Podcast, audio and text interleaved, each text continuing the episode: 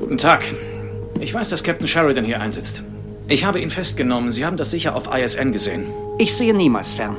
Fernsehen ist kulturelles Ödland voller falscher Metaphern, ein irreales Abbild des Lebens, produziert von der Medienelite. Er hat recht, meinen Sie nicht, Dr. Stevens? Hundertprozentig.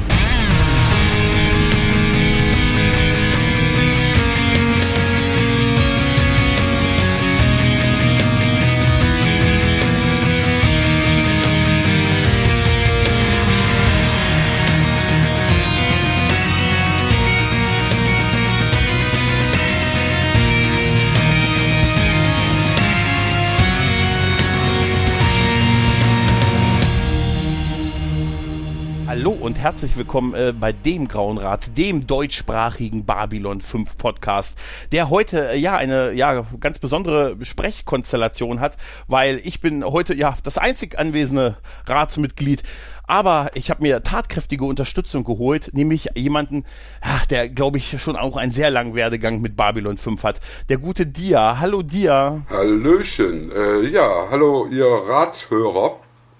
Ich habe auch schon seit über einem Jahr gedrängelt, dass ich vielleicht mal hier Gast sein darf und freue mich gewaltig, dass ich das jetzt endlich mal darf und ich gefällt mir hier ganz gut. Hab das schön eingerichtet hier. Er ist ganz nett hier. Ja, ich habe jetzt erst den Spam-Ordner gefunden, weißt du. Hat das ein bisschen gedauert. Äh, Dia, ähm, willst du vielleicht ein bisschen was über dich erzählen? Wo, woher kennt man dich? Was machst du so? Also kennen könnte man mich als Star Wars-Fan seit 1978, als aktiver Science-Fiction- und Horrorfan in den 80er und 90er Jahren, als Podcaster seit 2009, als Evil Ed Wiederaufbereiter in der digitalen Form seit 2010 und ja, und jetzt bin ich im Moment bin ich Podcast überall und äh, habe ein neues Projekt in der Pipeline, aber da möchte ich noch nicht zu viel drüber verraten. Oh, ist aber gemein. Aber du hast es hier quasi jetzt exklusiv angeteasert. Genau. Und wir haben ja auch noch ein gemeinsames Projekt, das können wir auch gleich nochmal anteasern. Ne? Genau, The Inner Child. Ja, ja. Ist auch ein ja. nettes Cast. Castchen. Ja, es kann nie genug Podcasts geben. Genau. Wie bist du denn so zu Babylon 5 gekommen? Äh, ich sag mal von Day One. Ich habe also irgendwie äh, auf irgendwelchen grauen Kanälen uh. habe ich damals den Pilotfilm gekriegt und habe das gesehen und habe gesagt, ja, das klingt schon mal interessant. Und dann habe ich eben durch Tauschkontakte in den USA eigentlich jedes Mal so alle vier Wochen ein Paket gekriegt mit vier Episoden. Okay. Ich hing also immer so höchstens vier Wochen hinterher. Und die kamen per Expresspaket, per Luftpost, also die kamen richtig aufwendig hier an, war auch nicht sonderlich billig. Und irgendwann bin ich dann auf die englischen Versionen umgestiegen, weil es billiger war, einfach vom Porto her. Ne? Okay, also ein Hörer wirklich, äh, ein Gucker von Day One an. Sehr interessant. Richtig, dann habe ich dann nochmal mit meinem Sohn zusammengeguckt, als sie dann in Deutsch liefen. Mhm. Und habe dann seit 2000, ich sag mal, fünf oder sechs Mal die komplette Serie geguckt und mache mhm. jetzt im Moment den langsamsten Rewatch aller Zeiten, seit ich den Grauen Rat entdeckt habe. Also alle zwei Wochen eine Folge. Richtig, das ist sehr interessant. ja, und dabei ist es eine Serie, die sich so sehr eignet zum Rewatchen, ne? Ja, ja auch am Stück zu gucken oder Ich, ich wollte gerade sagen, ne? gerade jetzt mhm. die, die, letzte Folge, die ihr besprochen habt und die, die wir heute besprechen, die kann man ja eigentlich gar nicht einzeln gucken. Ja, da kommen wir eigentlich gleich äh, auch können wir gleich mit der Folge anfangen. Ich mache mal ein paar Facts über die Folge. Die mhm. hat den Originaltitel Between the Darkness and the Light. Ich denke mal, es ist auch eine Anspielung auf, äh, ja, weißt du, wir sind grau, wir stehen zwischen dem Licht und dem Schatten. Absolut, das ist ja. eine typische Bimbari-Anspielung. Ja. Es ist die 19. Folge der vierten Staffel, hat den deutschen Titel Das Werkzeug der Vergeltung. Und Darf ich nochmal ganz deutlich zum Ausdruck bringen, wie toll ich die deutschen Titel finde? Ja. Die sind immer wieder schön. Besser als bei einigen anderen Serien, die zu der Zeit liefen. Ich sage nur, gefangen in einem temporeinen Fragment. Ja, okay. Äh, ist in den USA am 6. Oktober 1997 ausgestrahlt worden und bei uns knappes Jahr später am 26. September des Jahres 98. Geschrieben hat es äh, JMS natürlich und Regie hat David Eagle geführt. Eagle.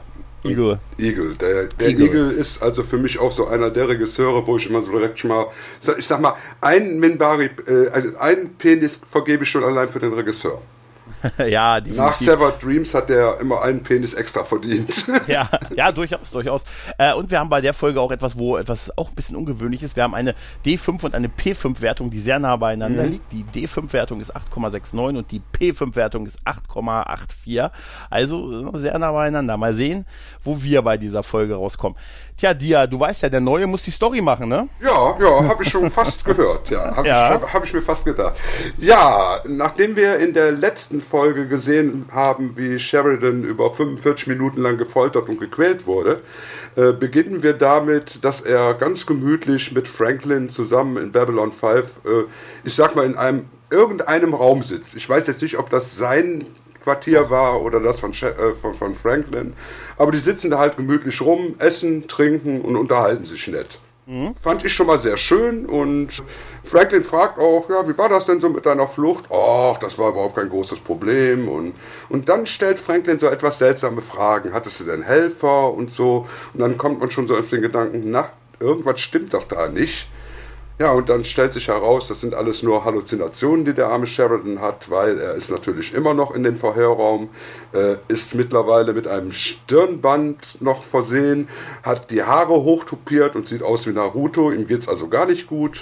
Total, er sieht wirklich so aus. Ja. Als du mir vorhin das Gift geschickt hast, da dachte ich mir, er hat recht, er sieht wirklich so aus. Ja, dann sehen wir als nächstes sehen wir noch Garibaldi wird von den Rebellen überwältigt, kriegt mal wieder richtig die Fresse poliert aber das ist er ja auch gewohnt. Ich meine, ich hatte ja mal ein persönliches Treffen geplant mit dem Herrn und äh, er ist einen Tag vorher hier in Düsseldorf zusammengeschlagen worden. Ja, und er kommt nun zu den Rebellen. Die glauben ihm natürlich irgendwie nicht so richtig, dass er von Bester beeinflusst war. Glücklicherweise sind aber Franklin und Lita da und Lita macht einen Deep, Deep Scan mal wieder und äh, erfährt eben, dass das alles die Wahrheit ist, was Garibaldi sagt. Kann dann auch Number One überzeugen, also die Chefin der Rebellen und sie planen dann eben Sheridan zu befreien. Kann man so in Kürze mhm. erstmal sagen. Äh, gleichzeitig findet die Parallelhandlung mit Ivanova statt, die die White Star Flotte ja mittlerweile äh, führt und äh, wieder mal zwei Erden-Raumschiffe kapert, und zwar die Damokles und äh, da war noch eins. Der Captain von dem einen Schiff gibt er einen Hinweis, und zwar, dass die Erde neue Raumschiffe gebaut hat, mit einer unvorstellbaren Feuerkraft, die auch noch gleichzeitig eine Falle aufgebaut haben an dem Rendezvouspunkt, wo sich die White Star Flotte mit der Flotte der anderen Außerirdischen treffen wollte, um den Mars zu erobern. Jetzt wird Sheridan, Sheridan logischerweise befreit. Ist eine ziemlich seltsame Befreiung, kommen wir aber gleich nochmal genauer zu. Ja, Ivanova stellt sich äh, mit der White Star Flotte dann irgendwann diesen neuen Raumschiffen entgegen und wir erfahren dann, dass diese Raumschiffe tatsächlich Shadow-Technologie in sich haben. Äh, es gibt einen ganz, ganz großen Kampf. Es passiert etwas ganz, ganz Schreckliches und die letzten fünf Minuten dieser Episode sind absolut genial. Reicht das als kurze Zusammenfassung? Absolut, absolut. Danke, danke, danke. Äh, aber du, ich würde meiner äh, Chronisten vielleicht nicht nachkommen, wenn ich nicht nochmal kurz zurückspringe. Hm? Jerry Doyle wurde zusammengeschlagen. Ja. Willst du die Story kurz erzählen? Ach so, ja. ja. ja, also es war, also Jerry Doyle war ein Jahr vor seinem Tod äh, hier in Düsseldorf. Und zwar ohne irgendeine Funktion auszuüben. Er war einfach hier in Düsseldorf auf Besuch. Okay. Ein verlängertes Wochenende, irgendwie fünf Tage. Ich hatte mit ihm währenddessen also auch schon über Facebook die ganze Zeit Kontakt gehabt. Und wir haben uns, was sehr interessant war, weil er ist ja sehr konservativ gewesen Mhm. Und er hat eine erzkonservative Radioshow in den USA gehabt mit Podcast. Mhm. Und die habe ich immer gehört und ich habe mich immer mit ihm in Facebook politisch gestritten. Okay. Und über Babylon 5 unterhalten, logischerweise. Und irgendwie, als er dann sagte, er kommt nach Düsseldorf, habe ich gesagt, hör mal, du weißt, ich wohne auch in Düsseldorf. Ich kann dich samstags mal hier so ein bisschen rumführen, dir die Altstadt zeigen und die schönen Sachen hier in Düsseldorf zeigen. Ja, können wir machen, kein Problem. Wir waren also samstags verabredet, freitags abends, ich höre hier unseren äh, normalen Radiosender, ja, hier äh, irgendwie einer in der Altstadt zusammengeschlagen worden, ein US-Fernsehstar. Ich denke, hä, so viele werden wir hier in Düsseldorf nicht haben. Ja, nächsten Morgen war das große Foto auf dem Express, er mit jede Menge Beulen im Gesicht, dann war der wohl alleine in der Altstadt, hat sich mit irgendeinem angelegt, politisch, und hat richtig die Fresse poliert gekriegt. Okay. Und war dann auch die nächste Zeit nicht für mich erreichbar. Oh Mann, das war ein Jahr vor seinem Tod? Das war ein Jahr vor seinem Tod. Er lag dann drei Tage hier bei uns in der Uniklinik. Ich habe dann auch versucht, noch an ihn ranzukommen, aber äh, wurde also alles abgeblockt. Ne? Wurde also alles geheim gehalten, wo er ist, weil er ist ja nun mal doch ein Fernsehstar. Er war mhm. ja auch relativ bekannt noch. Und da kam man an ihn nicht ran. Und als er dann wieder in den USA war, hat er sich auch noch mal entschuldigt bei mir, sagte aber, er hatte auch keinen Bock dann noch irgendwie nochmal Düsseldorf weiter kennenzulernen. Das kann ich irgendwie verstehen. Das war eine interessante Erfahrung gewesen. Ich war wirklich 24 Stunden davor, mit ihm zusammen mal einen Abend so komplett zu verbringen. Oh, das wäre also äh, das wäre sicher noch eine spannendere Geschichte geworden. Absolut, absolut. Ich habe danach noch immer noch so über Facebook mit ihm Kontakt gehabt und dann brach der Kontakt irgendwann ab und drei Monate später war er tot. Mhm. Ohne dass vorher mal irgendwas erwähnt worden wäre. Ne? Okay, ja, ach ja. Mist. Das ging ja super schnell. Also das war ja wirklich ein tierischer Schocker damals ja, gewesen. Ja, das ist bei dieser Serie echt ein Fluch. Ja, absolut, absolut. Also ich meine, wer lebt eigentlich noch? ja, die, die, aufzuzählen ist wahrscheinlich kürzer, ja, das stimmt allerdings. Ja, ja, ja. Hoffen wir mal das Beste, dass es so bleibt. Ja, Moment. genau. Ja, dann können wir aber eigentlich auch gleich an den Anfang springen, die du, genau. die Szene, die du schon beschrieben hast, nämlich das Gespräch zwischen Franklin und ähm, Sheridan, wo wir schon relativ schnell merken, dass es ein Aushor äh, Aushorchen von Sheridan ist und auch äh, der Wechsel, der da stattfindet. Wir sehen ja dann die Fragen, die Franklin stellt, wie heißen die denn beim Widerstand und dann Sheridan sagt, naja, die haben keine Namen, die, die haben Zahlen und dann gibt's ja noch so einen Witz, so, ja, dann heißt es ja, dass sie sich auch so ansprechen müssen, guten Morgen Nummer eins, haben sie ja. geschlafen Nummer zwei und so. Ähm, aber wir sehen dann relativ schnell den Wechsel mit dem äh, Foltertypen. Ich, ich finde das ähm, sehr gut, wie die das visuell dargestellt ja, haben. Ja, ne? dass sie immer wechseln. Mal sitzen die in dem Raum, mal nicht. Genau. Mal, hat mal sitzt er mit dem dabei. Foltertypen in, auf Babylon 5, dann sitzt er mit äh, Franklin in dem Folterraum. Also das ist wirklich genial gemacht. Also ja. auch von der Schnitttechnik her, das, das ist eine unglaublich geile Eröffnungsszene. Und ich vor allen Dingen finde ich auch geil, wie er ihm dann den Kaffee reicht. Ne? Genau. Und äh, dass er und er das dann den Kaffee trinkt und man ja schon weiß, okay, da ist wieder irgendwas drin, was ihm halt schadet. Wir haben ja in dem Verhör das aus, äh, ausreichend äh, mitbekommen. Interessant ist auch, dass wir ein bisschen was erfahren, dass es ihnen gar nicht nur darum geht, dass Sheridan irgendwie ja so ein bisschen äh, Geheimnisse verrät, sondern die wollen ihn halt wirklich brechen, dass er mhm. so quasi die Schuld eingesteht und und wirklich seine Fehler einsieht. Was ich ne? interessant fand, war die, die Dame, die da neben dem Folterer sitzt, mhm. die ja dann mit der Idee kommt, was machen wir denn, sollen wir nicht mal jetzt seinen Vater benutzen? Mhm.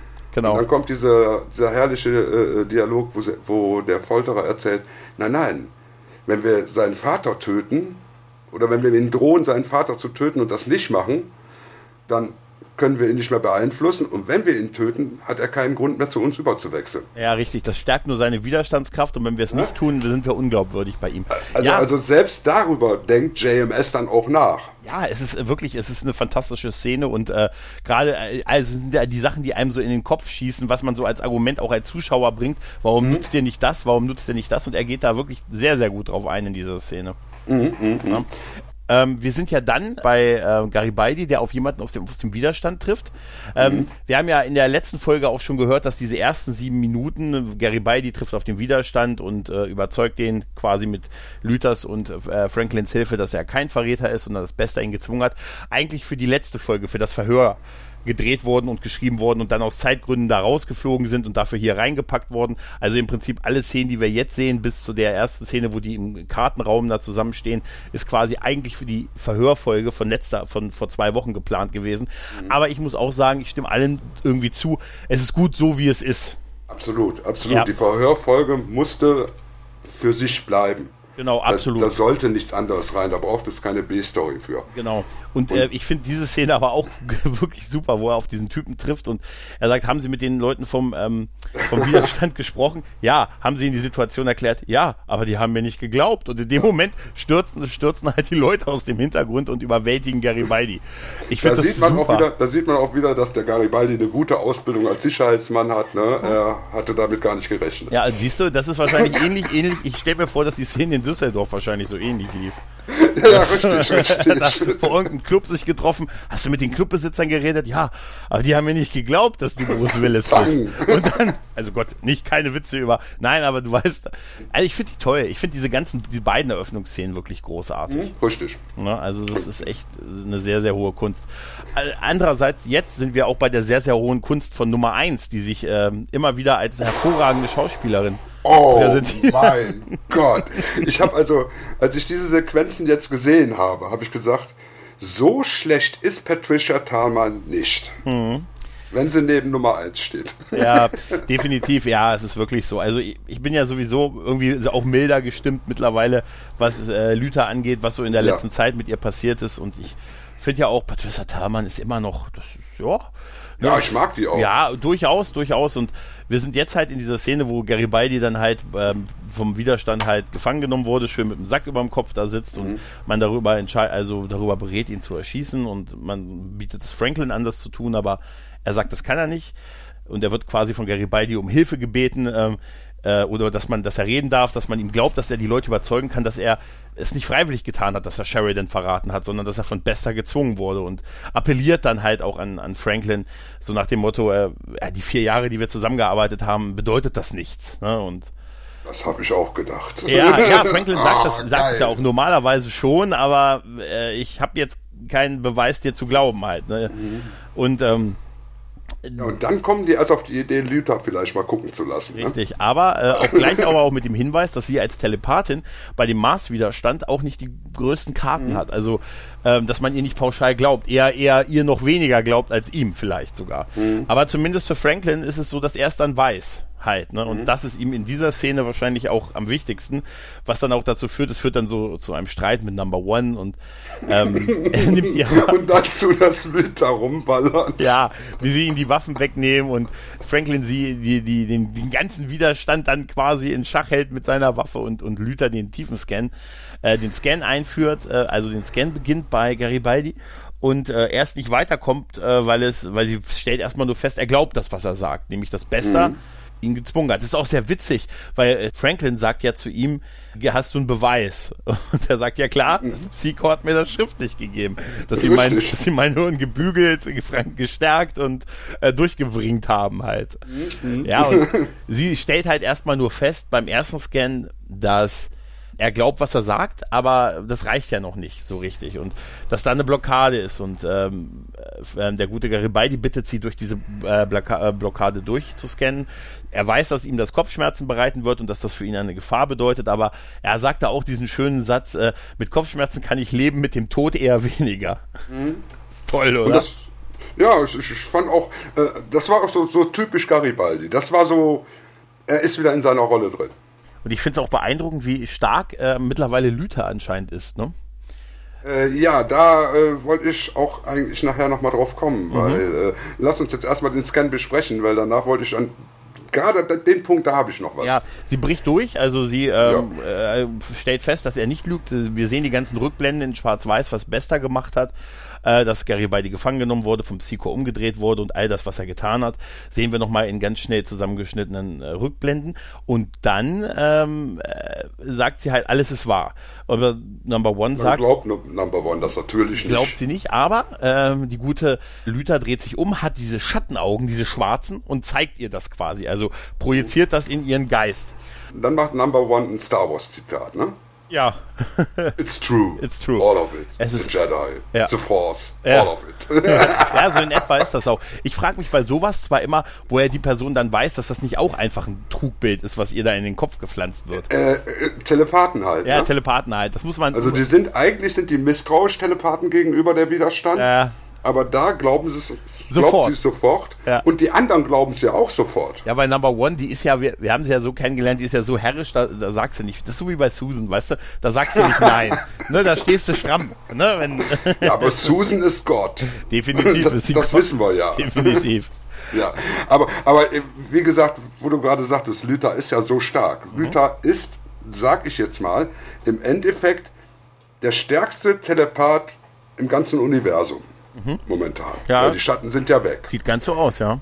So, das wissen alle, die mit ihr zu tun haben. Das weiß Garibaldi, das weiß Franklin, alle wissen das. Nur scheinbar Luther weiß das nicht.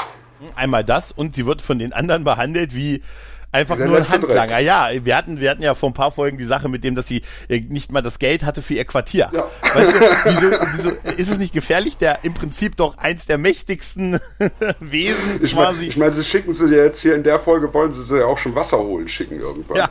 Also, also muss, es ist so eine Taktik von unten halten, weißt du? ja, ja, genau. Also, nee, also da, da verstehe ich auch nicht. Vor allen Dingen hätte sie doch, äh, ne, ich meine, sie greift sich da jetzt, als dann diese, dieser kleine Streit kurz vorher war, dann greift sie sich einen Blaster und ballert erstmal durch die Gegend. Mhm. Ja, ja. Kann die nicht mit ihren Zügkräften die ganzen Leute einfach an die Wand drücken? Ja, aber es sehe, nicht, es sehe optisch vielleicht nicht so gut aus. Hm, ja gut. Okay. Ja, aber es war auch schon witzig, wie die dann so die Waffen getauscht haben, damit Franklin die größere Knarre hat. Äh, Ja, und, ja, und ja. dann eigentlich aber auch nur Number One zu äh, bedrohen, während hier immer noch zehn Leute um sie rumstehen vom Widerstand halt. Ne? Ja, aber die sind nicht so richtig widerstandsfähig. Ja, einmal, ja, einmal das, aber es ist vielleicht nicht, sie, die hatten nicht mal Sprechrollen. Was sollten sie sagen? Was sollten sie tun? Weißt du? Ja, ja, gut. Also auf jeden Fall äh, ist jetzt Number One überzeugt, dass Garibaldi nicht lügt und dass diese ganze Sache von, von Bester halt eingefädelt wurde und äh, ja, der gute Garibaldi unschuldig ist an der ganzen Geschichte. Genau. Und Garibaldi sehen wir dann noch, der, der hat also richtig ein schönes blaues Auge Mhm. und einen Kratzer überall und so. Und dann schneiden wir ja mal wieder zur White Star Flotte. Ja, ne? die mal wieder unterwegs ist und gegen eine Flotte von Erdallianz-Schiffen kämpft und wir sehen eine, eine wie immer eigentlich ganz gut inszenierte Kampfsequenz, wenn gerade Erdstau, äh, also ich finde immer die Szenen Erdkreuzer gegen äh, White Star Schiffe, die Kampfszenen gefallen mir eigentlich immer alle, weil die sind so unterschiedlich schlicht und ergreifend in ihrer Bauart, dass ich immer die Übersicht behalte, weißt du? Ja, und das, obwohl das wirklich die einzige Science-Fiction-Serie ist, in der der Raum dreidimensional ist. Ja, ne? ja, ja, die Szene ist super, die Szene ist echt toll. Es Also- ist eine gut gemachte Kampfszene, wo halt die White Star Flotte mal wieder zeigt, dass sie durchaus so das State of the Art ist, ne? Hm, Richtig. Und sie äh, machen dann eben die Damokles und die, ich hab's jetzt wieder, die Orion, Stimmt. kampfunfähig und äh, ja, und retten die Besatzung, logischerweise, sind ja nett. Genau. Und dann kommt der Captain der Damokles auf die äh, Brücke der White Star und sagt, er hat Informationen. Er wurde aus einer Rettungskapsel gezogen äh, und er hätte Informationen, wenn das für ihn sich positiv auswirkt. Und äh, die Information ist, dass äh, es ein, dass man plant, bevor sie den Mars erreichen, erreichen in äh, bei Wolf 300, nein, im Sektor 300 eine Falle mit ganz neuen Schiffen, mit ganz neuen Erdallianz-Schiffen, die über eine äh, besondere Technologie verfügen. Unvorstellbare Feuer. Unvorstellbare Feuerkraft und da will man sie quasi die Flotte stoppen und das ist halt eine Falle, die da aufgebaut wird und äh, Genau, mit Destar-Laser. Mehr genau kann, genau, mehr kann er zwar noch nicht sagen, außer dass diese, diese Waffen bei Alderan sehr erfolgreich eingesetzt wurden. Aber nein, aber er, er, gut, er verrät halt den Ort und dass da eine Falle ist, aber er, sie, sie wissen nicht wirklich, was sie erwartet, ne? wo, es halt äh, dazu führt, dass äh, Susan dann halt entscheidet, ähm, mit der White Star Flotte sich quasi von dem Rest der Flotte ein bisschen zu trennen und vorzufliegen, weil ähm, aus, Was, was, was, was ja auch gut überlegt ist, denn äh, die White Stars können sich zumindest irgendwo wehren. Die sind ja. schnell, die sind wendig. Aber wenn du dann natürlich so eine Armageddon, äh, Agamemnon hinschickst, die kann sich nicht bewegen. Ja, das ist genau auch der Punkt. Ich finde das auch irgendwie nachvollziehbar, dass sie sagt, wir wissen, dass da eine Falle ist, wir wissen, dass es ähm, äh, sie eine neue Technologie verwenden, dass sie sehr mächtig ist, aber wir wissen eigentlich nichts Konkretes so richtig darüber. also genau. nehmen wir unsere stärksten und schnellsten Schiffe, äh, aber riskieren nicht, dass wir die ganze Flotte verlieren, weil äh, sie sagt ja auch, dass die die äh, übergelaufenen Erdzerstörer ähm, ein Statussymbol sind ne? und äh, sie, sie will sie nicht riskieren ne, und hatte auch so ein kleines Streitgespräch mit dem Kommandanten, also der Erdkreuzer, der, der eher so dagegen spricht, dass es, er sagt, es ist zu gefährlich, wenn sie allein losfliegen, aber sie überzeugt ihn einmal durch die Macht ihrer natürlichen Autorität, aber natürlich Und, auch dadurch, und weil sie eben, weil sie eben Susan weil sie ist. Susan ist, aber weil sie ja auch recht hat. Die White Stars sind ja wirklich so, das haben wir ja gelernt, so ein bisschen wirklich ähm, so das Ding irgendwie, ne? Also die diese haben halt diesen Vorteil dieser dieser Wendigkeit, dieser unheimlichen Schnelligkeit und dazu kombiniert mit einer wirklichen Feuerkraft halt, die ordentlich ist. Ne? Und damit sind sie natürlich den Erd, den normalen Erdallianz-Schiffen überlegen und deshalb macht es auch Sinn, dass Susan sich mit denen alleine schon mal schon mal vorfliegt quasi. Finde ich auch eine gute Entscheidung. Weil wir ja wissen, das gibt eine Action-Szene. Definitiv. ja, und ich fand schon die erste gut. Also die hat, äh, mir ja. gefällt das halt immer, weil die Schiffe halt auch so unterschiedlich, unterschiedlich sind. Äh, wir sind zwischendurch, wir sind einmal drüber gesprungen, weil wir waren jetzt wieder auf dem Mars, wo, ähm, der, wo jetzt wird der Plan gemacht. Jetzt wird der Plan gemacht, jetzt sitzen die Oceans äh, 4 sitzen dann da und ähm, Garibaldi erzählt halt, dass er weiß, wo vermutlich Sheridan festgehalten wurde, weil er noch Connections hat und weil er ja, was darf man nicht vergessen, und ich finde schön, dass es erwähnt ist, wird, weil er ja sowas wie der Held der äh, vom Mars ist, weil er ja den bösen Sheridan geschnappt hat und in der Presse und in den Fernsehsendern über in ISN und so überall präsentiert wurde als der Mann, der Sheridan erwischt hat. Somit hat er kann er auch es stürzt keinen, dass er Fragen stellt und die Leute beantworten es ihm gerne, weil er ja so ein Held quasi ist. Und deshalb hat er das mhm. rausgefunden, aber man vermutet, man hat jetzt nicht mehr viel Zeit. Sie werden ihn da bald wegholen äh, und zur Erde bringen und wenn das erstmal passiert, dann kommen sie nicht mehr an ihn ran. Ja, und mhm, genau. beschließen dann halt, äh, stellen fest, dass es eine Möglichkeit gibt, über die Versorgungstunnel, ist das glaube ich, da ranzukommen. Mhm. Aber Nummer eins hat im Moment alle ihre Leute, die sind irgendwo unterwegs. Sie hat alle sind auf alle sind irgendwie auf Patrouillen. Alle, aber, aber, aber, aber, auch genau die, die sich in den Versorgungstunnels ja. auskennen, die sind alle unterwegs. Alle sind unterwegs. Die, die draußen, die wir vorher draußen gesehen haben, die können das nicht. Aber der, die anderen sind genau. alle unterwegs. Und deshalb kriegen die ja eine Skeleton Crew mit. Ja. Sie, und sie kriegen eine Führerin quasi, genau. die aber auch nicht, die auch nur äh, nur kurze Zeit hat, nämlich für nur genau zwei Szenen und dann wieder weg muss. ich muss auch irgendwie sehr lachen. Auf jeden Fall ist, ist Number One auch äh, ähnlich herrisch äh, wie Susan und sagt, nein, mehr habe ich nicht. Ihr kriegt eine Person, die führt euch durch die Tunnel dahin und dann müsst ihr sehen. Ne, dann wird das ja. äh, das Drei-Mann-Rettungskommando, was den wahrscheinlich wichtigsten Gefangenen der ganzen Erdallianz befreit, ja. muss alleine klarkommen. Und dann kommen wir jetzt zu Delenn. Wir ne? sind jetzt bei Delenn äh, und wir sind bei dem guten äh, Linier, genau, Linier. ja, der sie darüber informiert, dass es eine Ratssitzung gibt, äh, zu der die äh, Mimbari nicht eingeladen wurden. Und AA. Das ist, das ist auch stark. Ja. Ne? Also, ich meine, man sieht die das erste Mal wieder nach zwei Episoden. Mhm. Ja gut, wir hatten sie in der letzten Episode auch schon mal kurz gesehen. Ja, ja, besser nicht. Und, und dann werden die direkt hintergangen vom Rat. Vermuten wir halt, ne? Und es ist aber, Schön gemacht. es ist eine schöne Szene, ja. Und wir sehen Londo, der in, es ist so eine typische, es ist so eine Szene, die mich sehr an die zweite Staffel erinnert hat. Weißt mhm. du, wir mhm. sehen Londo, der dann äh, hier im Ratsraum die ganze Liga der blockfreien Welten sitzt da. Jakar sitzt quasi an seinem Platz. Londo steht in der Mitte und sagt, dann machen wir es so. Dann haben wir es so beschlossen in seinen großen Gesten, die er führt, womit man sagt, damit löst er einen Krieg oder so aus. Und äh, mhm. äh, währenddessen die Len und Linier halt reinkommen und natürlich wissen wollen, was los ist. Und da gibt es in, in Deutsch zumindest eine merkwürdige Bemerkung von Wir der sagt, äh, Was sagt der? der sagt in Deutsch, äh, die Minbari sollten doch gar nicht hier sein. Ne, also, das ist was, wahrscheinlich sagt das im Original auch, aber es wirkt so ein bisschen abwertend, finde ich, dass wir das da sagt. Mhm. Weil wir mhm. erfahren ja jetzt, dass das Ganze kein Putsch ist, sondern ähm, dass die äh, Block, also die ganzen, die blockfreien Völker sich entschlossen haben, jetzt zu helfen, aktiv eine aktive mhm. Rolle zu spielen und sich quasi der Babylon 5 Crew beizustehen. Richtig. Genau. Also speziell was den Angriff auf den Mars betrifft. Auch, genau, ne? obwohl ja vorher erst, das fand ich auch so ein bisschen, wir haben ja ein paar Folgen vorher genau gehört, dass sie eben das nicht tun sollten. Ne, da mhm. hieß es ja, ey, leistet, kein, Hil leistet der Erde keine Hilfe und helft denen, die um Hilfe bitten, also wenn sie angegriffen werden oder so, aber greift nicht aktiv ein. Aber jetzt haben die sich halt entschlossen, dass sie doch einen aktiveren Teil bilden wollen, weil sie jetzt einfach auch mal bereit sind, was zu riskieren, weil Sheridan und die Len und die beiden alles für, die, für diese Völker riskiert haben.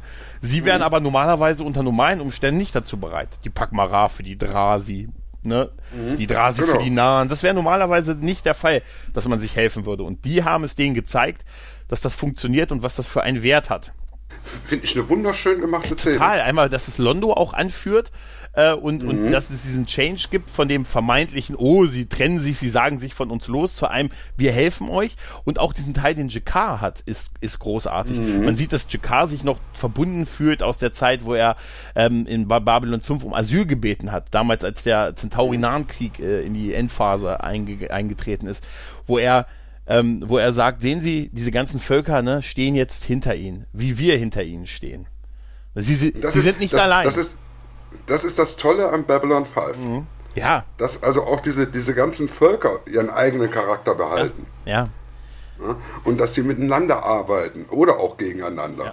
Also Ah, ich bin immer wieder begeistert, wenn ich die Serie sehe. Es ist immer wieder faszinierend. Wir hatten, wir hatten ja, ich glaube, zwei, drei Folgen davor äh, hatten wir das ja schon, wo Jakar, äh, wo Londo versucht hat, das alles zu also ähm, zu initiieren, ne? indem er halt diesen mhm. Vertrag da machen wollte und da rumgelaufen ist und würden sie mich nicht unterstützen und wo er auch bei Jakar war, ne? Äh, die, diese Proklamation, die da unterschrieben werden sollte und ja, das ist einfach so so eine konsequente mit dem, mit dem Schnaps, ja, der wieder in die Flasche gegossen wurde. Ja, ich will immer noch, ich will immer noch wissen, wem Jakar dieses Getränk weggetrunken hat am Ende, weil er hat, ja, er hat offensichtlich irgendeinen seinen Drink weggetrunken.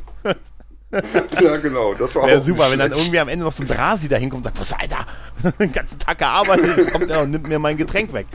Ja. Nee, das ist ja, schön, also, schöne Szene. Schön, schön, also ich sag mal auch so, so ein kleiner Gänsehautmoment mit in der Mitte der Folge. Ne? Einmal das und ich finde es einfach auch schön, dass wir auch wir und Linier und die alle mal wiedersehen. Mhm. Ne, weil die genau. waren natürlich jetzt auch ein bisschen weniger in letzter Zeit halt mal wieder, ne? Aber wo wir gerade übers Trinken reden, mhm. jetzt kommt ja eine Szene, da geht es um eine Wasserflasche, ne? Ja. Also oh. sie haben mit ihrer ihrer Führerin, die sie haben, sind sie ja durch die Gänge jetzt unterwegs, durch diese Versorgungsgänge und äh, äh, der gute Garibaldi und haben Durst. Haben, die haben Durst und Garibaldi hat eine Flasche Wasser dabei und gibt das ja halt Franklin und ähm, der guten Lüter und jeder trinkt so einen Schluck und dann stellt aber Garibaldi fest, dass einer sich zu viel bedient hat. Und äh, nicht nur einen Schluck, wir müssen das Wasser rationieren, also nicht nur einen Schluck genommen hat, sondern mehr. Und äh, beide sagen, das war ich nicht. Und er sagt halt zu Luther, ihn glaube ich. Ihn nicht. Also zu Franklin, dass er ihm nicht glaubt. Und dann führt es zu so einem herrlichen Gespräch irgendwie. Ähm, ja, wieso glaubst du mir denn? Ja, weil sie eine viel bessere Lügnerin ist. Was wiederum aber eigentlich dem widerspricht, dass er ihr glaubt. Weißt du, eigentlich widerspricht sich das so ein bisschen. Es ist so ein bisschen eine Comic, eine Comedy-Szene, die die Dynamik ja, die der drei hat. Es, die endet ja auch damit, dass Lüther am Ende ja noch alleine stehen bleibt und ganz entrüstet ist, dass man sie für eine Lügnerin hält. Ich muss allerdings sagen, und da zitiere ich mal den Raphael, im Kontext dieser Folge und dieser Ernsthaftigkeit dieses Moments finde ich das ein bisschen albern. Richtig. Ja. Ich habe da gesessen und habe gesagt, was wollt ihr denn jetzt An von der mir? Stelle, wo die mit drei Leuten äh, auf dem zu der wichtigsten Gefangenenbefreiung ever unterwegs sind, mit ja. eigentlich relativ wenig Chancen, äh, sich da über einen Schluck Wasser aufzuregen. Und wir wissen ja, diese Gänge sind ja nicht wirklich weit. Also ich weiß aus Kostengründen, aber ich fand es einerseits irgendwo habe ich auch geschmunzelt, aber ich fand es im Kontext der Szene und der Folge irgendwie auch ein bisschen unpassend. Eben, es passt in dem Moment überhaupt nicht rein. Ich habe da gesessen und gesagt, die, das, das, haben die da aus einer anderen Folge ja, genommen. Ja, ja, ja, also sie, das, oder die haben getestet, ob die als Comedy-Trio funktionieren. Ja, ja, gut. Hoffen wir nicht. Ja. Naja, aber sie funktionieren nicht, weil äh, die, die, die, die, die Patricia Tallman ist in dem Moment nicht nur eine schlechte Lügnerin, sondern auch eine schlechte Schauspielerin. Ja, dieses, wie sie sich dann da aufregt und so, dass man sie für eine Lügnerin oh. hält und da stehen bleibt und sagt, dafür würde man bezahlen, wenn man sie so. Also das ist, ich habe das auch nicht. Also, ja. also der, der, der stärkste Telepath. Ja des Universums. Ich sag's immer wieder. Und das ist das Problem. Ich glaube, die, die, die Tallman hat diese Rolle nicht verstanden. Ja, das ist, glaube ich, auch so ein bisschen. Auf jeden Fall sind wir, hören wir dann aber auch, äh, es ist so ein kleiner Einspieler, ähm, dass es ähm, so Erschütterungen in der Erde gibt. Und zwar, mhm, weil ähm, genau. die Erdallianz da gräbt die gräbt fleißig Tunnel. Ich wollte erst so eine Horta-Anspielung machen, weißt du, mit Horta rettet ihre Kinder. Aber nee, es ist tatsächlich die Erdallianz, die da irgendwie Tunnel gräbt, um halt Kriegsgerät und Bunkeranlagen und so. Also um sie schön einzugraben auf dem Mars wahrscheinlich mhm. für die drohende Flotte halt, für den Angriff der ja. drohenden Flotte. Macht auch durchaus Sinn, dass wir das so in so diesen Erschütterungen auch mal so ein bisschen kredenzt äh, bekommen, ne? Aber das ist wieder typisch Erdenmenschen, ne? Erstmal einen Planeten kaputt. Ja, total. Machen. Ist dir übrigens, äh, weißt du, was ich ein bisschen komisch fand? Äh, du bist, du bist ja ein, bist ja ein Horrorfilm-Veteran, ne? Mhm. Die äh, Führerin, die wir, die, die jetzt äh, auch jetzt äh, auch gleich wieder weg ist, erinnert mich total an Melinda Clark. Ich habe die ganze Zeit überlegt, wo, wer das Sie ist. ist nicht bekannt. Also ähm, das ist ja auch so eine, so eine, so eine kleine B-Movie-Horror-Ikone. Ja, ja, ja, ja, äh, so optisch halt. Und ist ja auch echt. Mag vielleicht die Frisur mag sein. die Frisur sein, aber äh, ich fand es auch ein bisschen komisch. Sie, sie führt sie dann nur zu diesem Gitter und sagt, weiter kann ich nicht mit. Da wird noch gesagt, das ist jetzt nicht ihr Ernst. Ich meine, das ist eine berechtigte Frage. Und sie sagt, nein, nein, nein, ich kann kein Risiko mehr eingehen. Ja, danke, aber wir. Richtig. Danke, aber Richtig. wir. Ich meine, ich, du, du, hast doch gesehen, warum die nicht mitgegangen ist zu, zu dem Punkt hinter dem Gitter ist nur ja, Müll. Das, ich mich, das fand ich auch. Da liegt jede Menge Müll rum, da wäre ich auch nicht ja, reingegangen. Sie sagte, in ein paar Stunden, hier wird alle paar Stunden kommen hier Wachen und so und sie geht jetzt wieder zurück und wartet am äh, Anfang vom Haupteingang irgendwie. Äh, sie darf kein Risiko eingehen. Da dachte ich mir, ja, dann bist du wahrscheinlich falsch im Widerstand. Und eigentlich ist das ja, ja. wahrscheinlich die wichtigste Mission, die, die der Widerstand haben kann. Ne? Dafür kommt überraschend wenig Hilfe vom Widerstand. Ja, aber dafür kommen wir jetzt mal zwei Da, Wochen. dafür, Wachen, dafür ne? kommen jetzt zwei Wachen. Genau, äh, die beiden, äh, nee, davor, nee, vor den, vor den zwei Wochen, die gehen ja dann da rein, die, die dann sich, äh, was zu einer, einer Prügelszene führt mit den beiden Wachen, Mhm. in dem, in der Garibaldi verletzt wird, indem er ein Messer hinten reinkriegt.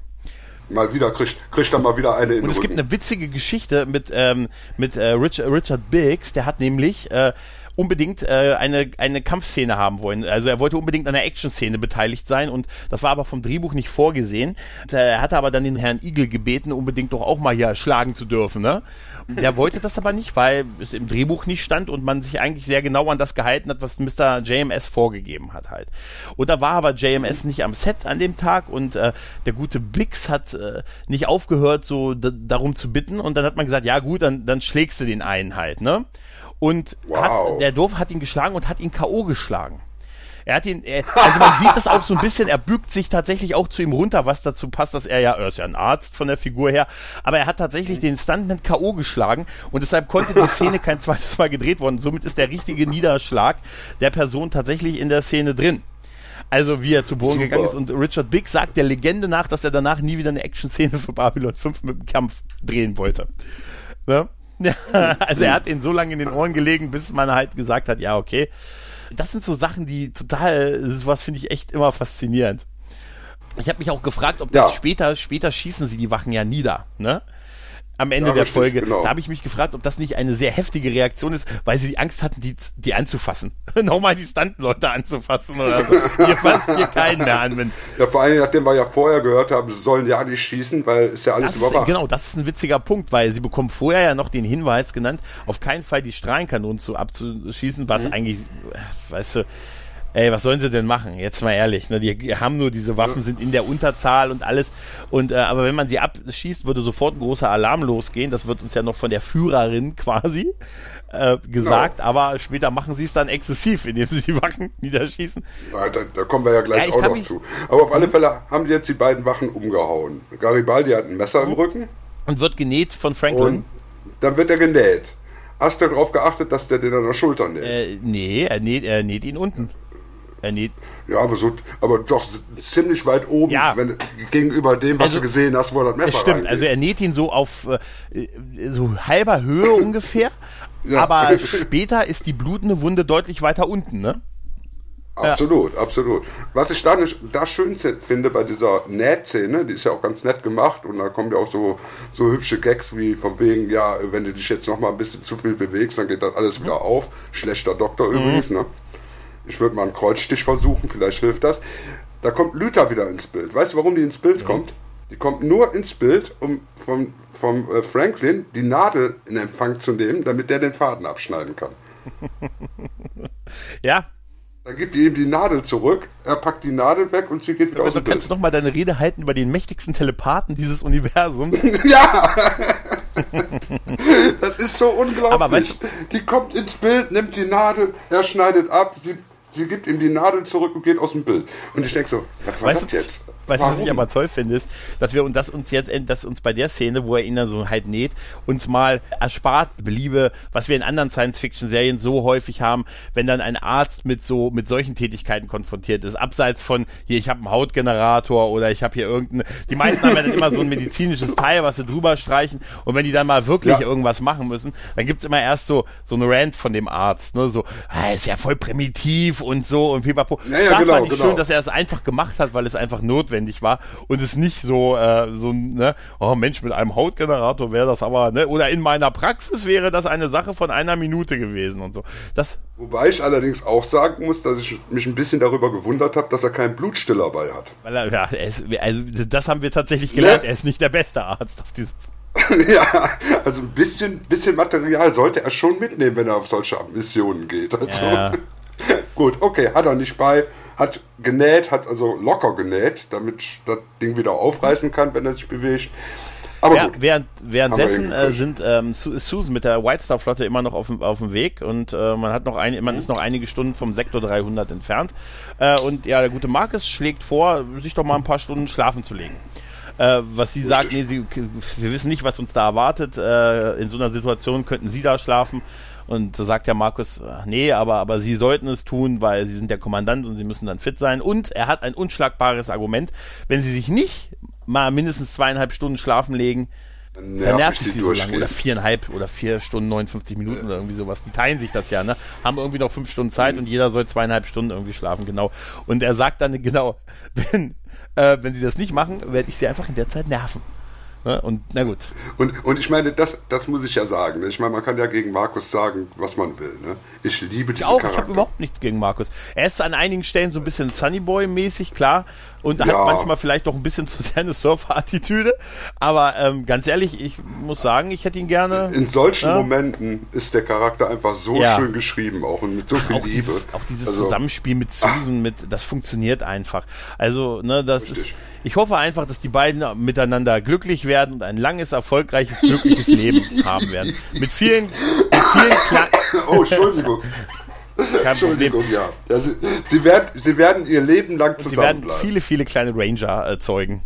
Ja, Tja, ja, mittler, ja. mittlerweile hm. ist, äh, also Susan hat sich quasi zur Ruhe begeben und mittlerweile hat auch Garibaldi und äh, unser Team tapferer Recken und seine tollkühne Crew ähm, ja, das Gefängnis erreicht haben da ab und treffen, treffen da hinter einer Glasscheibe ja, Wesley Tatsächlich habe ich auch ein bisschen dran denken müssen. Er hat mich auch ein bisschen an einen, einen, sehr jungen Wesley Snipes erinnert oder an einen der Waynes Brüder äh, oder Mom, genau. Ja, genau. An die hat mich ein bisschen erinnert und der Typ ist ja auch gleich total Mensch. Sie sind doch der Held von, weil da wird jetzt wieder darauf angespielt, dass Gary Beide ja ja, so, so ein Star ist, weil er ja Sheridan geschnappt hat und äh, er hat zwar keine, keine Erlaubnis, keine offizielle, aber hey, weil er er ist, bei jedem anderen würde er Nein sagen, aber ihn lässt er mal rein, weil er halt der Held der Ergreifung von äh, von ähm, von Sheridan ist und auch diese Begründung mit, äh, ich glaube, die kommt später noch, wo er sagt, ich habe hier auch meinen Arzt dabei, das ist Dr. Franklin oder das ist Dr. Hm, weil mhm. ich brauche den, äh, wenn wir nachher mal mit ihm eine Runde spazieren gehen, damit er dafür sorgt, dass er sich nicht verletzt.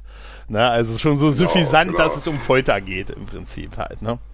Es, es, es ist schön gemacht. Also ich fand den Dialog fand ich wirklich ganz nett und sogar relativ überzeugend. Ja, ja, gut. Er lässt ihn halt, da, da hat ihm halt wirkliches geholfen, äh, ne, das wieder gut zu machen, weil es geht ihm ja darum, dass er das wieder gut machen möchte, zu was er gezwungen ist. Und da hat ihm oh. natürlich seine, seine Fernsehberühmtheit äh, dass man ihn da zum Held vom Mars äh, stilisiert hat, natürlich geholfen.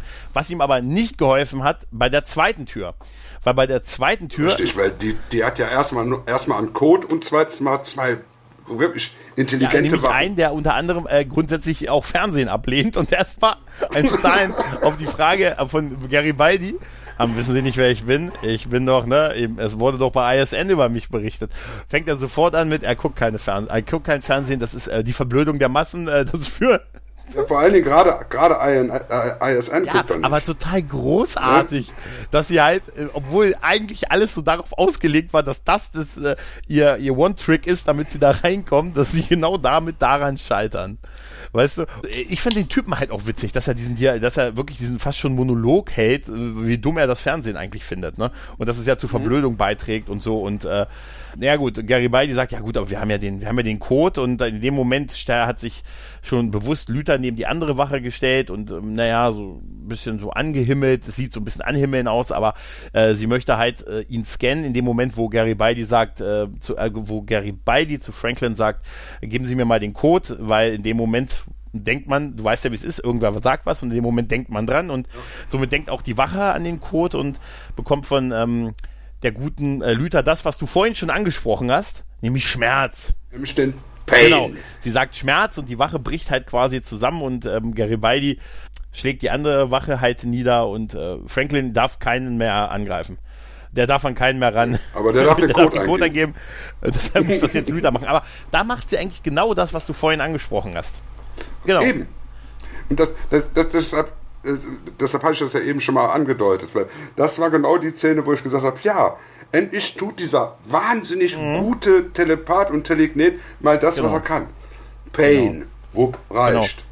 Die hat schon nicht mal angestrengt dabei. Äh, sie, aber sie zeigt also. uns auch ihre Schauspielkunst, indem sie da ihre Augen so aufreißt dazu und so. Also es ist natürlich ja, auch. Ja, ja, ach, naja. Also es, ich, ich hätte gern so, so ein Bühnenstück Sie und Number One.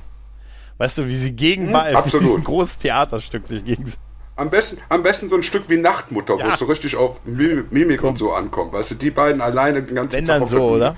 Ja, auf jeden Fall. Sie haben ja den ah. Code, sie kommen also rein und äh, Sheridan sitzt da auch in einem nicht videoüberwachten Raum offensichtlich. Ja. Äh, Ja, äh, nicht Video überwacht, äh, kann ich sogar Wa- warum? verstehen. Weil das ist ein Raum, in dem gefoltert wird. Folterknechte mögen es nicht so sonderlich gerne, wenn die per genau, Video das war. JMS Antwort auf diese Frage. Ich bin so genug Ja, wie du hast den JMS. Lurkers Guide gelesen. Nee, nee, hatte ich heute Nee, aber tatsächlich, tatsächlich ist, ist das auch genau seine Antwort äh, gewesen. Und ähm, naja, auf jeden Fall sind, guckt er, ist er halt noch total benommen und äh, Franklin versucht ihn so ein bisschen aufzupäppeln. Er sieht halt auch Garibaldi, aber checkt das erst nicht so und wir sehen so ein verzerrtes Bild von den beiden, also aus Sicht von, von Sheridan und er sagt, hey Garibaldi, ich weiß gar nicht warum, aber ich glaube, ich sollte ihn die Hammelbeine langziehen und so. Und, aber ich weiß nicht mehr so richtig warum. Ja klar, weil er halt noch äh, von den Drogen halt äh, total benommen und benebelt ist. Äh, Franklin poppelt ihn so ein bisschen auf und äh, da hat er anscheinend was dabei. Die machen ihn los und gehen halt aus dem Raum raus oder wollen gleich aus dem Raum raus. Wir sehen dann aber schon, dass der gute äh, Garibaldi sich auf diesen Verhörtisch, auf dieses mobiles, dieses mobile Büro quasi ähm, auflehnt und ja Schmerzen hat sichtlich und auch das Blut hinten aus der Uniform wieder hervortritt an einer Stelle, wie wir vorhin schon festgestellt haben, die allerdings niedriger war als die, die Franklin genäht hat. Ja, das Blut läuft ja, Ja, erstmal nach unten. komm, könnte es vielleicht sein, dass Franklin die falsche Stelle genäht hat? weißt du, was ich meine? Also, das vielleicht haben wir das falsch gesehen. Das könnte Er hat ihn natürlich so passieren. am Ja, Bauch ja. genäht, aber ich habe doch hinten das Messer und so. Ich bin Arzt, Jim. Du, du, jetzt kommt, jetzt kommt aber erst noch die, die, die wunderhübsche äh, Ja, genau. Wir sind ne? nochmal auf der, auf der White Star Oh. und zwar ähm, also Ivanova, die auf diesem schönen Mimbari-Bett auf der Schräge da halt äh, liegt und schläft und äh, Markus kommt rein und hält dann so die Hand, also, also die Hand über ihr Gesicht und fährt so runter. Also er berührt das Gesicht nicht, sondern er ist so mit ein paar Zentimeter Abstand. Ne? Und dann sagt er, you never know. Ja, Oh. aber ich finde das auch, findest du es nicht auch gruselig, wenn dich Leute beim Schlafen beobachten? Also jetzt außer, weißt du, so grundsätzlich. Ist aber bei mir im. Ja, trotzdem, ich weiß es. Hören Sie auf, hör bitte auf, mich beim Schlafen zu beobachten. Danke. also, so Fremde halt. Sie haben mich beim Schlafen beobachtet. Sie haben sich Wie strafbar kommen, wie gemacht. kommen Sie denn hier rein? Ja, genau. Wie kommen Sie rein? Ja, auf jeden Fall wacht in dem Moment äh, Susan halt auf und natürlich, was auch ein bisschen absehbar war, Marcus hat sie nicht die nach zweieinhalb Stunden geweckt, sondern hat sie deutlich länger schlafen lassen, damit sie sich noch ein bisschen erholen kann und äh, Das hat dich Mich nicht hat das- überrascht? Das, äh, mich hat es mich hat es nicht über. Nein, ich bin davon ausgegangen, dass er das gemacht hat. Was macht man so als Gentleman, weißt du? ja, ja, ich kenne das nicht, Gentleman. Das Ja, aber sie sagt ja Sache. da auch, äh, das ist dann so, ich werde ihm nie wieder vertrauen. Das ist dann so ein bisschen hart in dem Mhm. Augenblick, äh, aber auch so ein bisschen suffisant. Sie sagt dann ja auch, dass sie ja mittlerweile ein bisschen Membari gelernt hat, was auch gut ist, wenn du ein Mhm. Membari-Raumschiff kommandierst. Ne? Ist Oder eine Flotte, die sinnvoll. überwiegend aus Mimbari besteht und es, und wenn du nur einen dabei hast, der, dich, der es für dich übersetzen kann, ist es nicht schlecht, wenn du die Sprache mittlerweile gelernt hast und ähm, zitiert ja das, was er vor einigen, also äh, ich weiß gar nicht mehr, ist schon eine Weile her, mal zu ihr gesagt hat und Mhm. äh, hat, sie hat jetzt durchaus verstanden, dass er ihr sowas gesagt hat wie wunderschönste äh, schönste Frau oder so, ne? Ja, du bist die schönste Genau, Frau schönste im Frau im Universum. Universum und so und geht dann halt weg und äh, ach, ja, ich hoffe einfach, dass die beiden einfach ähm, eine lange, tolle Zukunft Ja. haben. Ja, es, ist, es, es spielt ja auch alles darauf hin, dass die beiden wirklich. Ne, die, die werden Ich- ich das. miteinander. Die sind, die sind Ich füreinander das, ja. geschaffen. Was ich auch fühle, ist jetzt der Abgang von Sheridan und zwar, äh, ja, sie kommen jetzt durch die zweite, durch die letzte Tür, wo halt äh, Wesley Snipes immer noch, immer noch in seinem Glaskasten sitzt. Äh, sie kommen raus, sie wollen ihn äh, sagen, ja, wir nehmen jetzt äh, Sheridan mit, was natürlich schon eine ganz andere Stufe ist, als ihn reinlassen halt, ne? Und er sagte dann noch so, ja, Ja. ne, wir machen einen kleinen Spaziergang mit ihm und mein Arzt passt auf, dass wenn er hinfällt, dass er sich nicht zu sehr verletzt, ne, was dann so, was schon eine sehr harte Ansage ist. Deut Aber deutlich. dann sieht die deutlich. eine Wache, dass, ähm, na gut, dass er blutet, dass der gute Garibaldi blutet und äh, schlägt dann halt Alarm, was dann halt zu einer, ähm, ja, einer kleinen Kampfszene führt, in dem halt die Wachen niedergeschossen werden.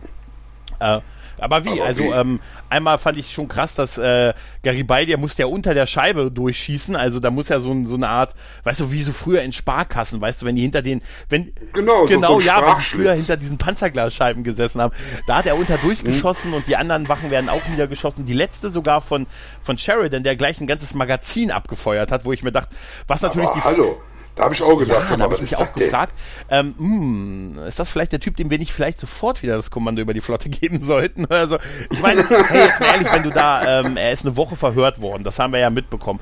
Und in so einer Woche kann natürlich auch viel passieren, gerade wenn dich so ein Regime halt an der, an der Kandara hast. Ne? Also es ist eigentlich schon eine berechtigte genau. Frage, äh, inwieweit das natürlich Auswirkungen auf ihn hat. Ne? Ja, ich, ich würde auch sagen, also psychologisch sollte er erstmal untersucht werden. Ja, aber die Zeit haben wir nicht. Die ja. Zeit haben wir nicht. Also wir wissen über. Nee. nee, das ist wirklich so. Wir müssen ja jetzt so langsam Richtung Wir wissen, die Action Staffel nähert ne? sich dem Ende. Ne? Wir sind schon in der 19. Folge der vierten Staffel. Wir haben keine Zeit mehr für sowas. Ne? Ähm, mhm, was mhm. leider auch manchmal ein Problem ist.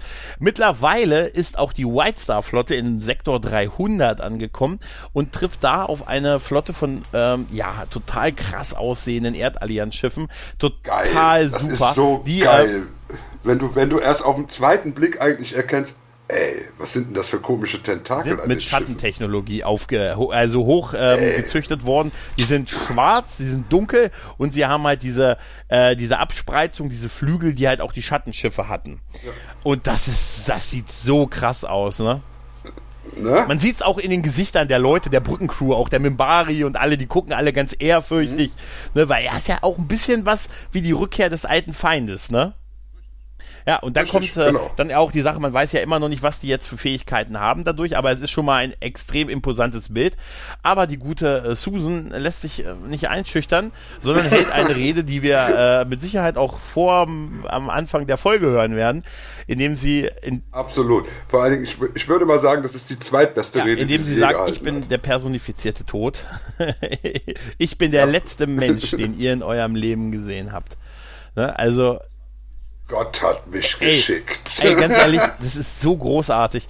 Ich habe ähm, auch, ich hatte im, im Lurkers Guide gelesen, dass es da an diesem, an diesem Monolog so ein bisschen äh, Kritik gab, weil es ein bisschen zu sehr auf die Kacke gehauen ist und so. Aber A, finde ich, Nö. passt es wunderbar zu Susan, die ja schon öfters so, so, ähnliche Geschichten gesagt hat.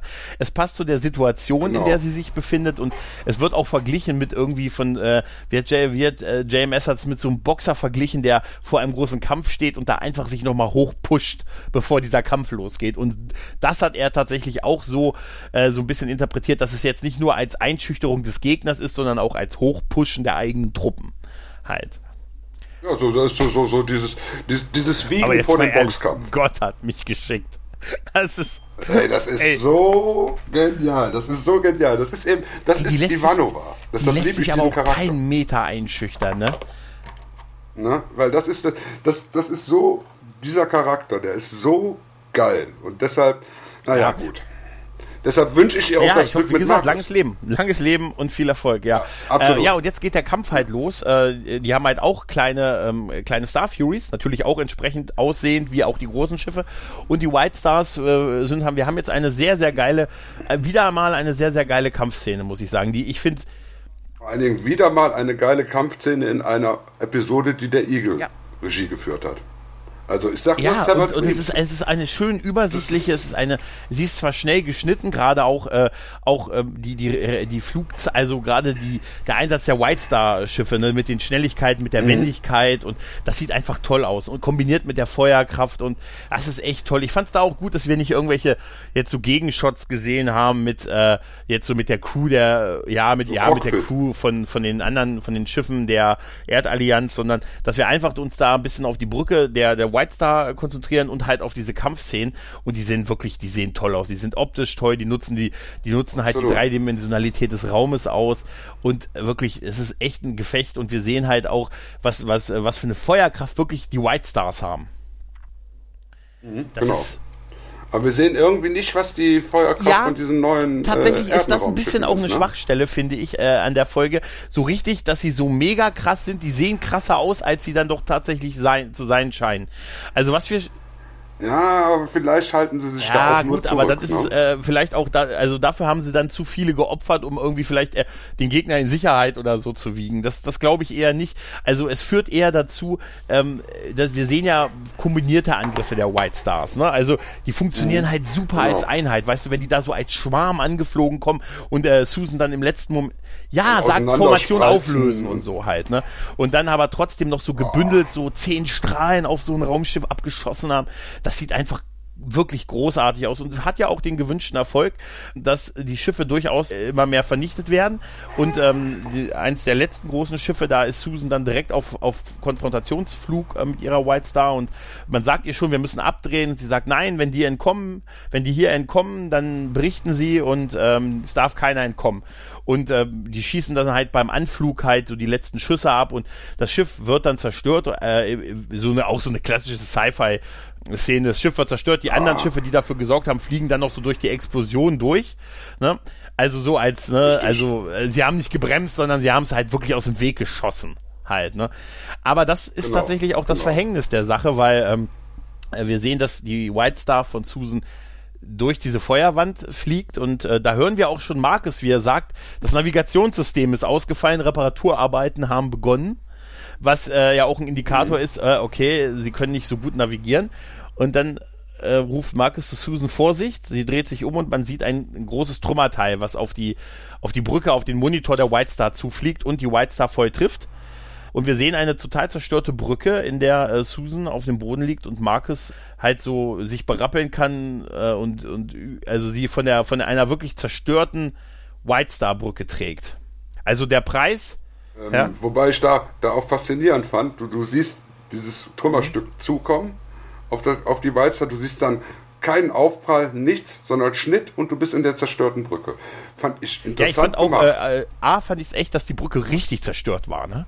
Also das war, die haben Absolut. das Set, da die haben das da wirklich komplett äh, kurz und klein gehauen. Also da, das, das hat mich überrascht und ähm, auch äh, wie, es muss ja wirklich ein kraftvoller Aufschlag gewesen sein, weil Susan hat ja noch reagiert mhm. und ist ja noch zurück, also ein bisschen ein paar Meter zurückgelaufen. Sie, sie stand also in der unmittelbaren Nähe von Marcus, der aber nicht so viel abgekriegt hat, ne? Der zwar auch Verletzungen hat, aber noch so, dass er laufen konnte und sie aufheben konnte und äh, ja.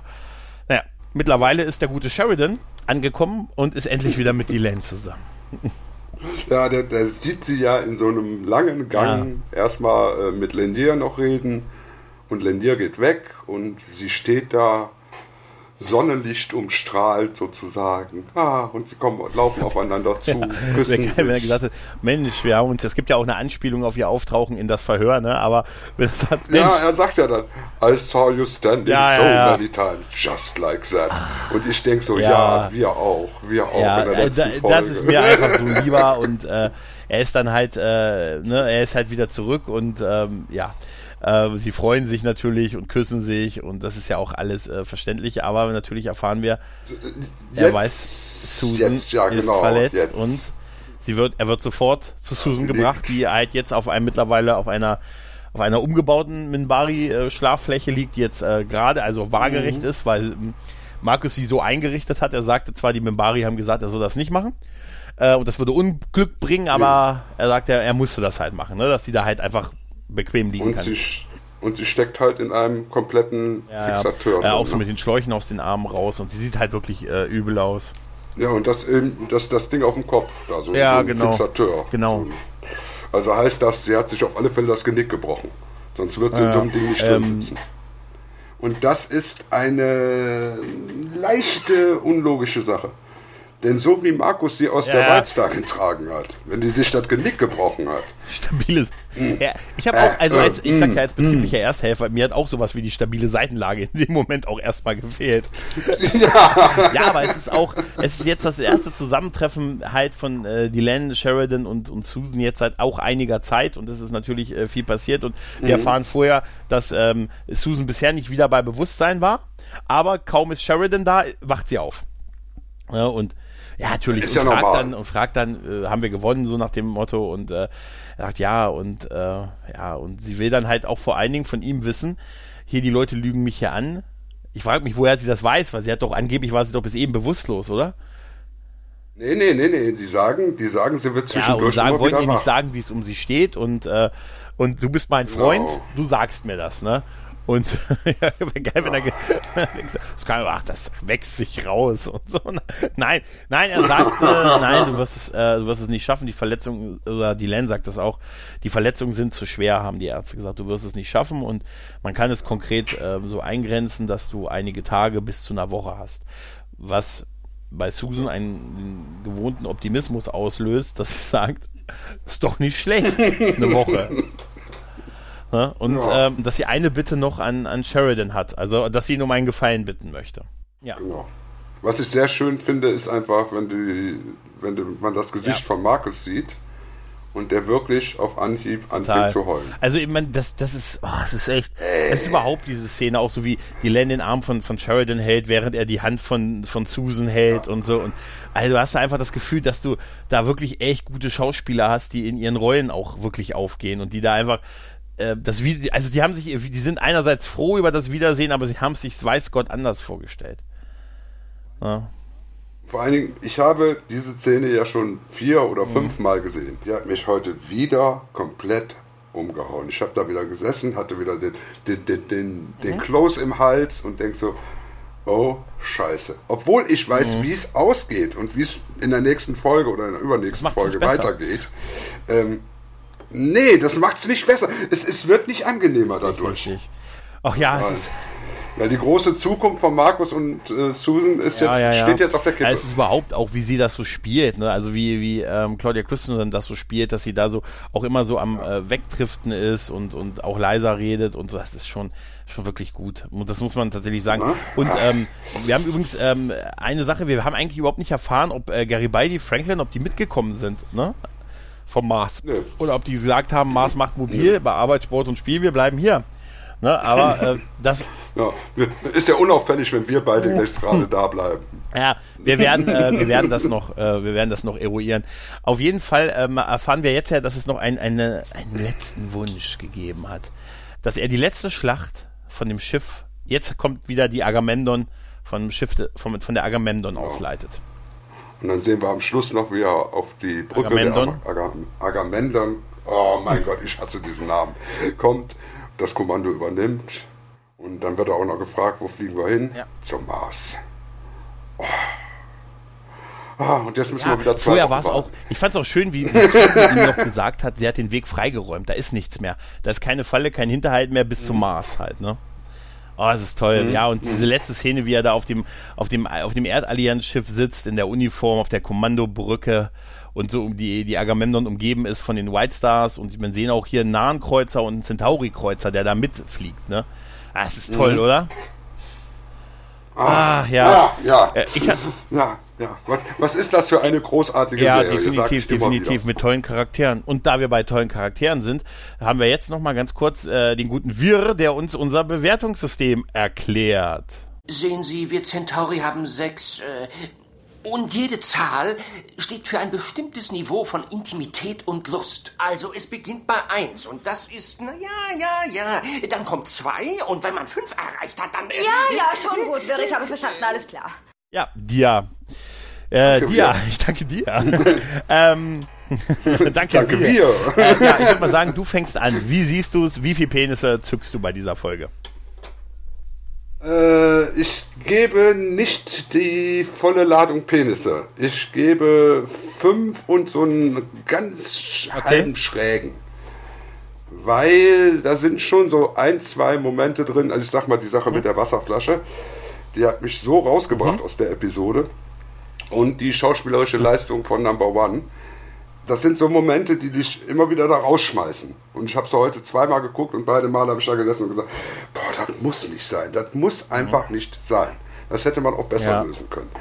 Und deshalb gebe ich nicht die volle Wertung. Aber ich meine, äh, fünf muss es sein. Mhm. Geht gar ja, nicht anders. Gehe ich mit dir. Also ich gebe äh, auch fünf äh, von sechs Penissen. Es ist schon eine beeindruckende Folge mit ganz vielen Highlights, mit tollen Effekten. Mhm. Wir haben wirklich, wir, wir haben also wirklich die Befreiung von Sheridan ist definitiv, also an, das Ereignis an sich ist ein Highlight. Dann der Krieg, äh, der Kampf gegen die Schattenschiffe, die alleine sind ja eigentlich eine Wucht, aus der leider ein bisschen wenig draus wird. Und halt auch, dass die ganzen, mhm. auch so, so Nebenszenen, dass die, die ähm, die äh, blockfreien Welten, dass die jetzt helfen und richtig aktiv mit eingreifen und so auch dieser letzte Shot, wo die nahen Centauri, Erdallianz, White Star Flotte Richtung Mars unterwegs sind, das ist alles echt schon wirklich, wirklich Magic und ganz großes Kino, ja. wirklich.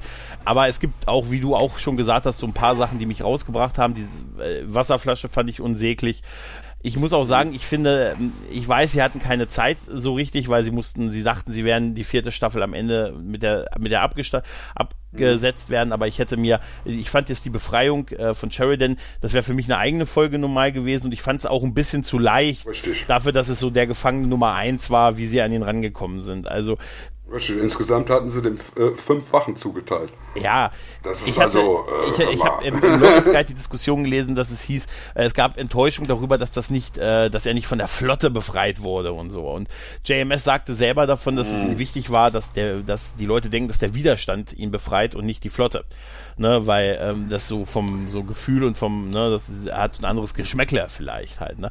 Äh, da, damit kann ich leben. Ja gut, aber ich meine, nachdem man, nach, nachdem man vorher erfahren hat, dass das alles ein riesig bewachter Bezirk ist und komplex ist und die kommen da rein und haben insgesamt fünf Wachen. Puh, ja, puh, ne? Ist ein bisschen. Richtig, und dann, ist ein bisschen dann kommt noch dazu, dass auch ähm, äh, die Sache an sich war cool, aber die, die Inszenierung, klar, es ist dem Budget geschuldet, aber das, ich fand es halt ein bisschen leicht.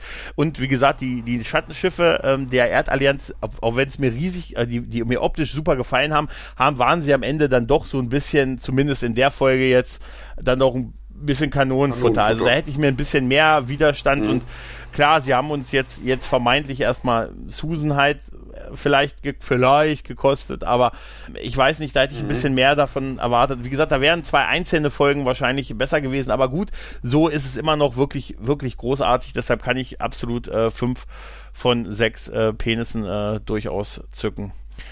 Eben, wie gesagt, man muss eben die, die Schwächen sehen, aber es ist eben eine sehr, sehr starke Episode, die, die auch für die Charakterentwicklung unheimlich viel tut. Die, die, die Episode macht eigentlich so gut wie alles richtig.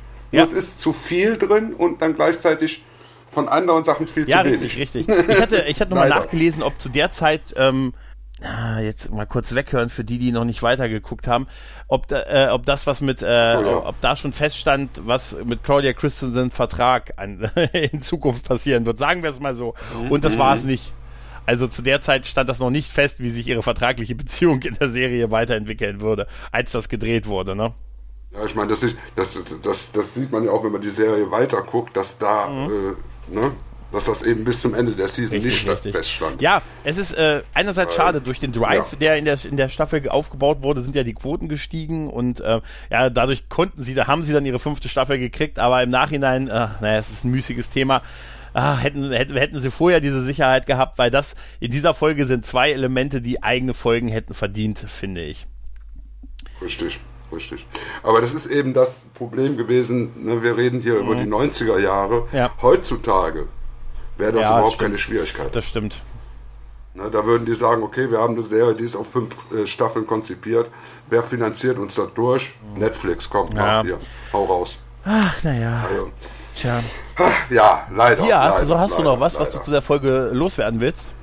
Ja, es ist eine Folge, die mir wieder zeigt, wie gut die Serie eigentlich ist. Es ist eine Folge, die ich liebend gerne irgendwelchen Neulingen mal zeigen würde, nur die würden nichts verstehen. Das ist das Problem. Und ich habe immer das Problem, ich habe also auch einen Freund, der noch nie Babylon 5 geguckt hat. Und dem habe ich jetzt schon mehrfach die ganzen, die Box einfach hingestellt, gesagt, hier, guck mal. Und der scheitert immer an den ersten beiden Episoden. Aber ich kann ihm auch nicht sagen, fang in der zweiten Staffel an, weil das hat auch keinen ist, Sinn. Ach, es ist, äh, sag ihm einfach, ähm, du musst es nicht weiter gucken, aber das ist dein Verlust. Ja, das, das, das weißt versucht der, man den der Leuten gute, ja immer der gute erklären. Tim hatte ne? mal ganz am Anfang von diesem Projekt einen sehr schönen Satz gesagt. Er sagte, am Ende sind wir doch alle Babylon 5 Fans, aber wir kennen nicht alle die Serie. Ja, Mm, Ja, stimmt, stimmt. Die Leute sind eigentlich im Herzen richtig, Babylon genau. 5 Ja. Sie wissen es Weil das nicht. wollen sie eigentlich. Ja, ja, das zeigt ja. wie es aktuell im Fernsehen läuft. Ja, genau. Ja gut, äh, dir, ich muss sagen, ganz, es hat mir Ja. ganz, ganz viel Spaß gemacht. Ich danke dir, dass du dir heute die Zeit genommen hast, mit mir diese Folge zu besprechen.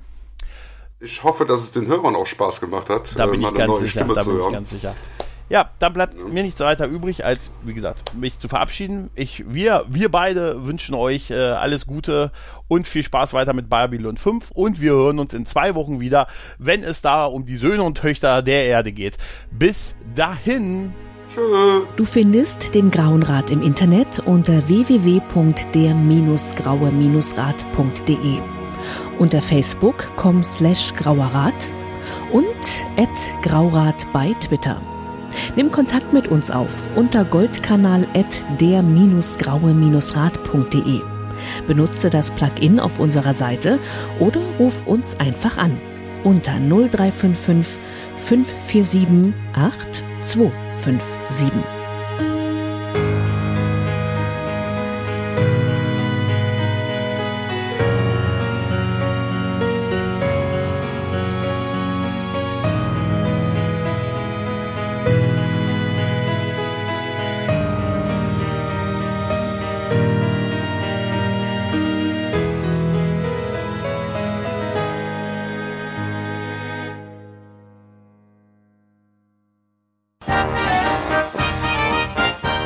Produktion des Podcast Imperiums.